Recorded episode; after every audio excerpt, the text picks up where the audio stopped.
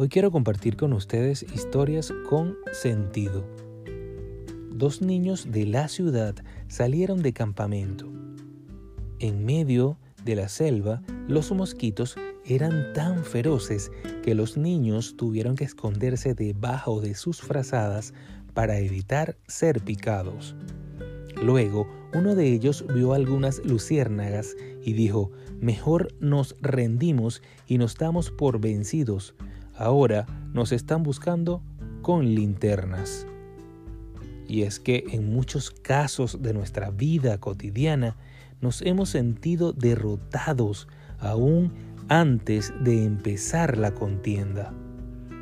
Y es en esos momentos que debemos recordar y tenerlo siempre presente en quien hemos creído.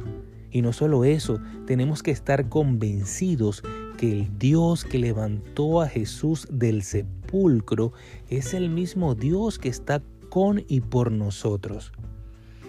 Mira lo que dice en Romanos 8:31.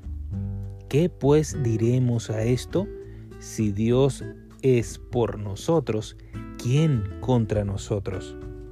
Así que nunca olvides que Dios está presente en todos los días de tu vida y que Él sea propicio en todas tus necesidades. Que tengan un feliz y maravilloso día, que Dios los guarde y los bendiga.